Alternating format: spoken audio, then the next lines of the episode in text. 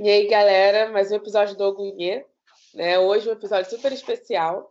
Eu segurei essa notícia para vocês até hoje, mas na semana que eu estou gravando esse episódio é a semana também do Dia da África. E em comemoração, e vocês sabem o carinho que eu tenho pelo continente, é, eu trouxe uma surpresa para vocês que eu vou deixar a pessoa se apresentar.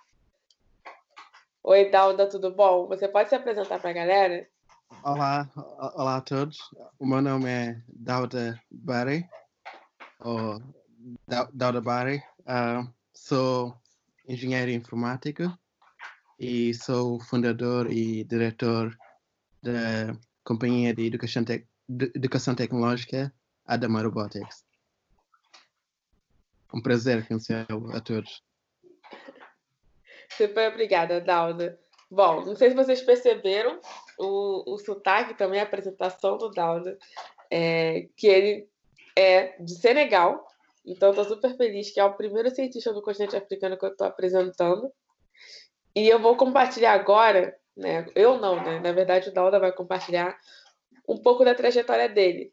É, a primeira pergunta, Dauda, que eu gostaria de fazer para você é essa. É, se você pode compartilhar um pouco da sua trajetória na ciência da computação.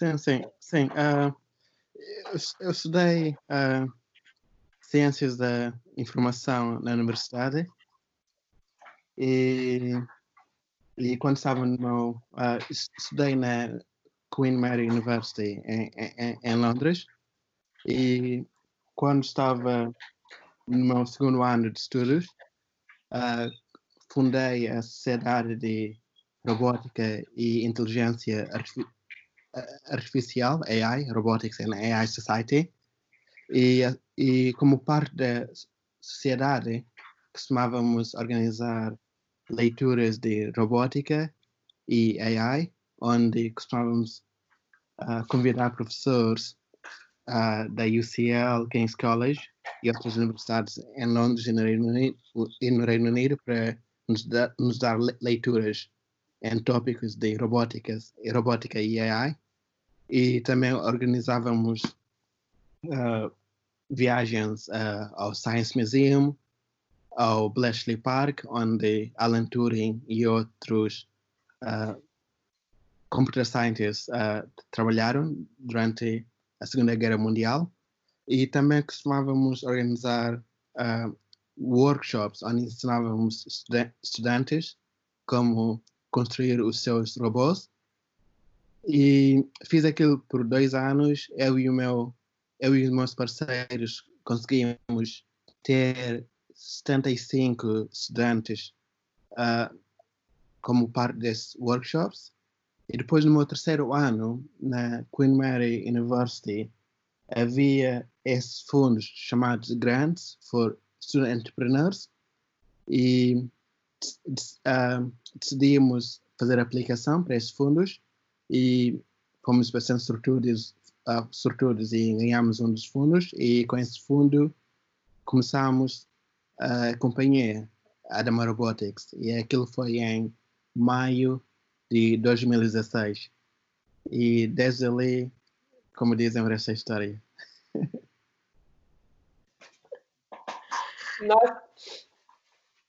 Muito incrível é, contar esse início da universidade e os o que vocês já faziam na universidade que ajudaram vocês a, a construir a empresa hoje. Eu acho que para a gente aqui no Brasil é, é ótimo ouvir isso, porque a maioria da, dos jovens, né, ou a maioria dos empreendedores brasileiros, eles dizem que você não precisa fazer universidade para criar empresa. E alguns jovens eles ficam é, reféns dessas falas e acabam não seguindo na universidade. Então é muito incrível você trazer essa percepção para a gente. Sim, sim. Uh, obrigado. Um, o, o que disseste, aquilo é bastante popular. Já vi bastante, especialmente de empreendedores da Silicon Valley, mas eu não concordo. Um, you know, eu penso que a educação é primordial, a educação é bastante importante. So, uh, definitivamente vai, you know, um, vai, you know, alcança educação, licenciatura, mestrado, doutorado, o, o, quanto mais melhor, porque a educação eu já vi nos últimos quatro anos abrindo-nos bastantes, bastantes portas. So, sim, favor, vai adiante e, e, e, e, e, yes, e, e alcança a educação. A educação é importante, é primordial, é, é a chave. Ótimo, eu concordo também com isso. Super falo com os jovens para seguir a carreira, é, fazer, continuar os estudos e dá para você criar uma empresa, dá para você empreender também. Exato, isso é. é. Seguindo nessa linha, já que a gente já está falando de educação, é, gostaria que você compartilhasse um pouco de como surgiu esse interesse pela robótica e educação. Você sempre teve?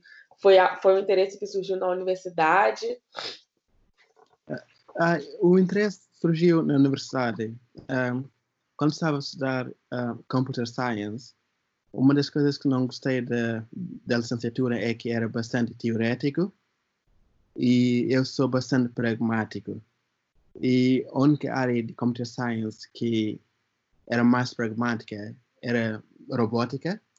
So, eu tinha, do, uh, eu posso dizer, três áreas of, of interest, três, três áreas de interesse. Era NLP, Natural Language Processing, Machine Learning e Robotics.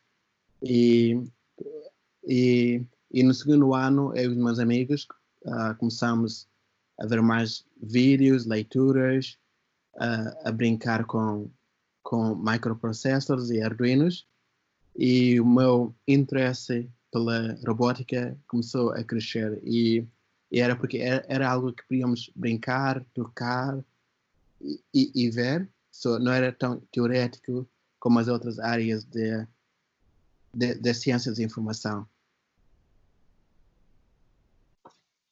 É exatamente, quando vocês estavam falando, eu estava concordando que a área da robótica realmente é uma área que você, que você consegue ser pragmático, né? né? Algo e que você consegue colocar em prática. Você tem uma aplicação quando você está estudando robótica. É, é verdade, sim.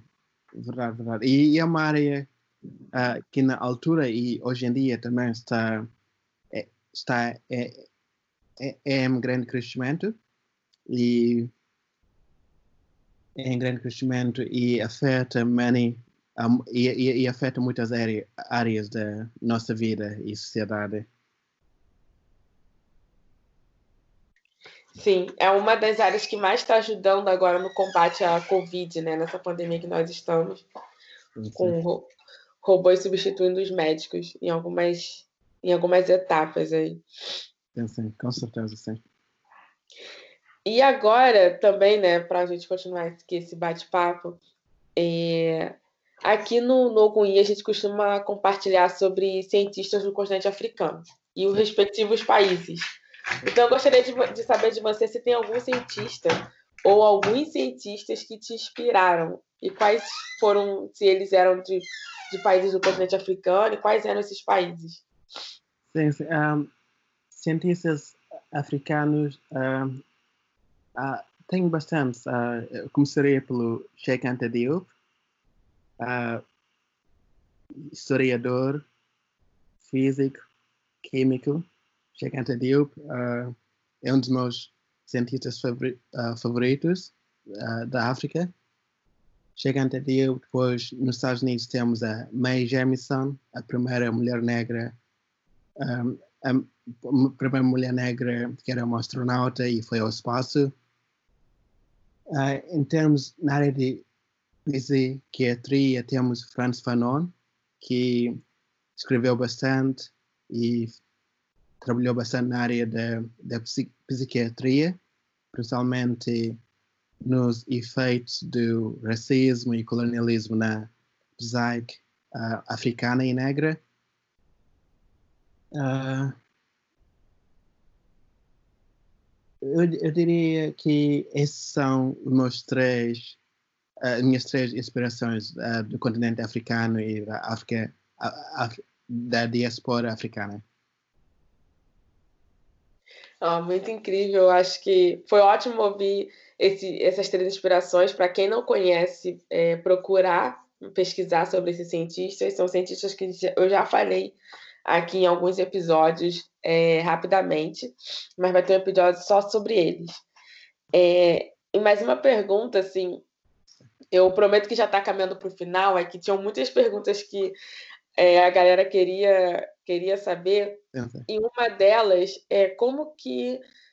A, a, normalmente eu apresento né, os, os países, mas aproveitando que você está aqui, como que é a, a cultura, ou como que é crescer, ou como que, como que você vê o país de Senegal? Acho que se você quiser complementar com outro, com outro país, pode também. Mas seria legal ter essa visão de quem já viveu ou quem vive lá, quem nasceu lá. Sim, sim. Um, eu sou senegalense e guineense. Uh, em, em, termos de cultura, a cultura, uh, bem, como vocês sabem, Senegal e, e Guiné está na África do Oeste. Uh, em termos de cultura, é bastante é, é bastante diversa é bastante diversa. Se olharmos a se, olharmos ao Senegal, se começarmos pelo Senegal, a cultura é influenciada pelo, pelos Olof, Olof people, e depois temos os Fulani. E, e, e há similaridade, similaridade entre as culturas, mas também há uns fatores distintos. E, e se olharmos a Guiné, a cultura é, é maioritariamente influenciada pelos Fulani. E, e em termos de línguas, uh, as línguas mais faladas no Senegal é o Wolof, que é, uh, que é étnico, uh, nação étnica, étnica majoritária, os Wolof e a segunda maior é os fulanis, e os fulanis falam polar, ah, polar, a língua deles é chamada polar, e depois, e depois na Guiné a língua mais falada é o polar, e depois em termos de cultura, uh, Senegal é um país que é bastante intelectu intelectual, uh, há bastantes intelectuais africanos que vieram de Senegal, Leopoldo Senghor, o primeiro presidente, era um poeta, era um historiador, era um escritor. Uh, nasceu em Senegal, cresceu lá e depois foi para uh, a França para fazer os estudos, os estudos. E, e, e, e depois uh, era, foi parte da Academia Francesa de Letras. penso que foi um dos primeiros africanos que era parte daquela academia. E depois temos o Cheikh Anta Diop, que já falei, e e temos bastante outros escritores e intelectuais. So, in, uh, há um grande ênfase e, e importância em termos de, das letras e estudos. Uh, e depois, em termos de universidades, temos a Universidade de Dakar, que é também conhecida como a Sheikh Anta Diop University, que é uma das melhores universidades uh, em, em, África, produz bastante uh, escolares, especialmente nas áreas da, da, da tecnologia, ciência e, e, e história. Ah, muito interessante você citar Dakar, né, e ouvir sobre, sobre esses idiomas de Senegal. Quando eu estava pesquisando, eu vi que em Senegal realmente a Universidade de Dakar é uma das universidades que tem mais produzido soluções é, robóticas para o combate da Covid, né, para o combate do vírus é, na África. E cada vez mais, é, os, na verdade, são é, jovens, né? São cada vez mais jovens produzindo essas soluções, inventando as soluções contra o Covid. E aí você citando os intelectuais e citando que Senegal é um país visto como com, com, muito, com muitos intelectuais, né? Porque a ideia que, que aqui o ocidental tem é, de alguns países do, da África é, é uma ideia de que essa intelectualidade não existe. E muitas vezes não sabem. É, as pessoas às vezes resumem tudo a um país mais conhecido. Né? Vamos dizer que a África do Sul é um dos países mais citados. E aí acabam perdendo a oportunidade de, de entender a riqueza é, do país, que não é só uma riqueza cultural, mas é uma riqueza que eles conseguem compartilhar com o mundo, né? Que vocês conseguem compartilhar com o mundo, como é o caso das soluções é, da pandemia. Sim, sim. Estão sendo criadas em Dakar. Sim, sim, bom ponto, bom ponto. Sim, é, é, é uma narrativa bastante popular uh, em todo o mundo, especialmente no OS. Uh, ah, concordo, concordo. Um, acho que é a terceira vez que vou mencionar Cheque anterior. Como podem ser, sou um grande fã delas. Uh, uh, o Cheque anterior, uma das coisas mais interessantes acerca dele é que ele era um cientista, mas era também historiador. E um dos, um dos meus livros preferidos, todos os tempos, e o meu livro preferido dele chama-se uh, Pre-Colonial Black Africa. E atualmente, o que me. Eu lembro, li o livro quando estava na universidade e ele vai em detail, uh, vai em detail acerca da história da, da África for, antes do colonialismo. E mesmo eu sendo africano estava bastante surpreendido quando li o livro em termos de do progresso e, e, e, e acerca da, da estrutura das sociedades africanas, uh, das cidades, antes do colonialismo, e ele dá bastante prova e evidência acerca, acerca da África naquela altura. E, e, e penso que uma, uma das teses é que eh, sim, a África hoje em dia, em termos de desenvolvimento, está definitivamente atrás uh, em comparação com outros continentes, mas não, não foi sempre o caso. E se estudarmos a história e a política, a era colonial, o neocolonialismo, vamos encontrar uh, respostas acerca, de, acerca desse desenvolvimento que e, e, e dá esperança que you know, se trabalharmos seriamente e arduamente, podemos resolver esses problemas, porque o, o facto de África ser o fato de África não ser desenvolvi, desenvolvido, uh, há as razões para aquilo e, e podemos resolver podemos resolver esses, essas razões. Não, ótimo. Eu também é, li esse livro. Eu estou, no momento agora, relendo ele para ir fazendo uma resenha de cada capítulo. E é muito isso. Eu tenho também esse sentimento que você compartilhou, de quando você lê o livro, você conhece uma outra perspectiva. É, você entende por que, que nós estamos no, nesse momento hoje. É, é verdade, sim. É, é verdade, sim. É, nesse ponto, um, um bom complemento desse livro, não sei se estás familiar, é um livro de Walter Rodney chamado How Europe Underdeveloped Africa, como Europa desenvolveu a África. Uh, também, li esse livro, também li esse livro quando estava na universidade e penso que é um bom complemento, porque um dá-te uma visão da África, uh, uma imagem da África antes do colonialismo e o livro de Walter Rodney, How Europe Underdeveloped Africa, penso que é mais inclusivo, porque dá-te uma visão da África antes do colonialismo e depois do colonialismo. Então podes pôr as duas peças juntas e depois, yes, uh, como dizem, foi um livro que you know, abriu a minha mente e ensinou-me bastante, bastante coisas importantes acerca da África.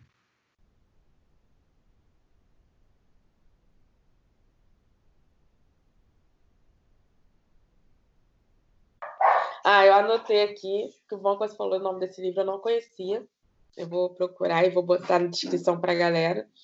É. É, infelizmente, estamos chegando na última pergunta. Eu poderia continuar esse papo. É, pois é. Tá achando super, super legal, assim, e super rico para quem vai ouvir de ter essa oportunidade. É, eu queria saber assim, quais dicas que você daria para os jovens negros que estão pretendendo seguir na área de ciência e tecnologia. Porque é, aqui no Brasil a gente tem bastante. Temos alguns problemas, alguns não, bastante problemas, é, de recorte de raça na área de ciência e tecnologia. né? Tanto de, de ter mais oportunidades para os jovens negros, mas também de jovens negros estarem em posições, é, em posições de, de poder de decisão dentro de uma empresa ou dentro de um projeto. Então, ainda temos essa dificuldade. E eu gostaria que você desse algumas dicas, assim, o que você pode compartilhar para nós, é, para a gente continuar é, resistindo né, em meio a tudo isso. Okay. Um, a, a, a, chave é a educação. So, o, meu, meu conselho seria uh, para que o foco seja, seja sempre na educação uh, como, como dizem, knowledge is power. So, quanto mais conhecimento tens, mais forte uh, és uh, como um, indivíduo, um, um, individual. So, o foco primariamente tem sempre que ser na educação. E, uh, educação, umas vezes, pode ser uh, bastante difícil, principalmente nas áreas da ciência e tecnologia, mas é parte do processo. É uma questão de you know, meter a cabeça baixo e o foco 100% na educação. E, e, e, e lê, e lê, lê o que lê o que te interessa, mas também faz pesquisa e vê as áreas em que há maior desenvolvimento, onde as trends estão a ir. E se conseguires ter a oportunidade para ensinar, seja voluntariamente ou pago. Eu atualmente, um, quando estava no meu último ano da universidade, trabalhei como uh, teaching assistant, que é uh, assist, uh, professor, assistente, assistente de professor, em que na universidade era teaching assistant na universidade, onde estava a ensinar Python e Java Programming. E uma das coisas que realizei é que quando estás a ensinar, atualmente aprendes bastante e hoje em dia continuo a ensinar, uh, you know, como parte do meu trabalho. So, se puderes ensinar, toma a oportunidade. É, é, é bastante bom, sim. Aprendes a ensinar e, pelo que vejo, uh, estás a pensar em ir para a academia para ser um professor ou para fazer um PhD, uh, se tens no teu resumo ou no CV que já ensinaste no passado, aquilo é bastante, uh, é, é, bastante é precioso, é, é bastante precioso. E, e, e, e eu diria, uh, boa sorte, uh, you know, continua nas áreas da ciência e tecnologia, porque é uma área que, que, que vai crescer, you know, vai continuar a crescer. Não, penso que atualmente é a área, é a área que está a crescer mais. So, se queres um futuro em que vais ter os meios para suportar, para suportar a tua família. É uma área é, bastante boa para isso. E não, se queres suportar a ti mesmo, a tua família, ajudar a tua comunidade, uh, continua. É, é uma área em que, quando ganhas aquele conhecimento, mesmo, não mesmo que não consigas ter um emprego, podes criar o teu próprio emprego. You know? o, o que precisas hoje em dia para para criar, para fazer dinheiro é, é literalmente um portátil e uma, uma conexão à internet. É, é, o poder que ter uma educação, principalmente nas áreas da ciências e tecnologia, te, te dá. Mas ao mesmo tempo, como podes ver, eu sou um computer scientist, mas adoro história. Uh, também lê, uh, lê, faz pesquisas na área de história, áreas de filosofia, cultura, porque aquilo também é bastante importante como ser humano, como pessoa, para, para o teu caráter, a identidade. É bastante bom saber que you know, vens de algum lado, tens história, e, e, e, é, e é bom ser orgulhoso, ter orgulho na, naquela história. E, e, e tenho andado a ler um bocado uh, acerca de, das cotas e e dos desafios e o racismo que a população de, uh, de, uh, uh, de, descendência africana está a passar no Brasil. É, é, é, bastante desafiante, mas eu acredito que com que o que os líderes da comunidade africana estão a fazer em estão a fazer no Brasil no momento é bastante corajoso e penso que estão a construir uma fundação forte, uma base forte, só que a próxima geração e a geração atual possa beneficiar e possa ver possa ver um progresso. Sim, eh, eu, eu leio e conheço bastante um, africanos e pessoas de descendência africana aqui no Reino Unido a ler e ao par uh, acerca do que está a passar no Brasil. E, e pelo que vejo, o Brasil tem uma história que deve, deve ter orgulho, principalmente se olharmos na Bahia, Fortaleza, a história dos quilombos. É uma, uma, uma história que, que, os, que os africanos, os brasileiros de descendência africana, eu penso que devem ser bastante, devem sentir bastante orgulhosos. Muito bom, é, é, muito obrigada pela não só pelas dicas é, de ciência da computação, mas trazer essa importância de estudar a história da nossa identidade. É, muito feliz de saber, assim, que a gente já tinha conversado sobre isso, sobre a leitura sobre o Brasil. É, aqui a gente está tentando, é, tentando já há bastante tempo, eu acho que bem antes da minha geração, é, nesse resgate do, do, dos quilombos, nesse resgate, resgate da união e da história é, dos negros no Brasil e na diáspora também. Então é super importante reforçar isso para os jovens hoje, porque às vezes essas informações não chegam para todos os jovens negros do Brasil e eles não conhecem a sua identidade, não conhecem a sua origem e não conhecem a força que eles têm. Então, assim, muito obrigada. Um prazer. Quem, vai, quem for ouvir esse episódio, com certeza vai entender sobre isso. É... Bom, galera, esse foi o último episódio é, o último não. Que isso. Esse foi, o, esse foi mais um episódio de Okunhê é, com Dalda Berry. Então, agradecendo mais uma vez o Dalda. E dizer que eu vou deixar na descrição todas as dicas que ele deu de livros e também é um site para vocês conhecerem sobre o trabalho dele. Obrigado, obrigado. Uh, obrigado por, pelo convite, Nina. Uh, e congratulações no trabalho que estás a, o trabalho que estás a fazer na academia e fora da academia, uh, especialmente nas áreas da educação, ciências e tecnologia. É, é, é um trabalho bastante importante e desejo-te boa sorte e, e, e agradeço bastante pelo convite, bastante apreciado. Obrigado.